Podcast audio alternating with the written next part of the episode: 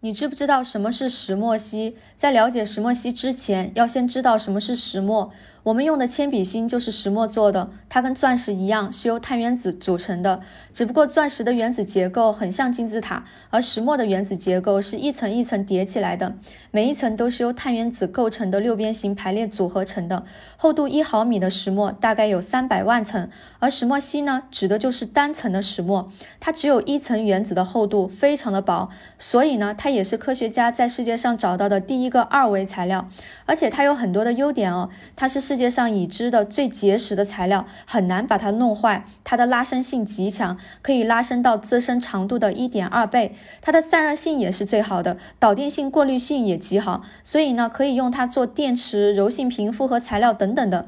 现在石墨烯只有少量的应用案例，但还没有大面积的商用，所以市面上打着石墨烯旗号的产品，大部分也是假的。这个呢，就是石墨烯。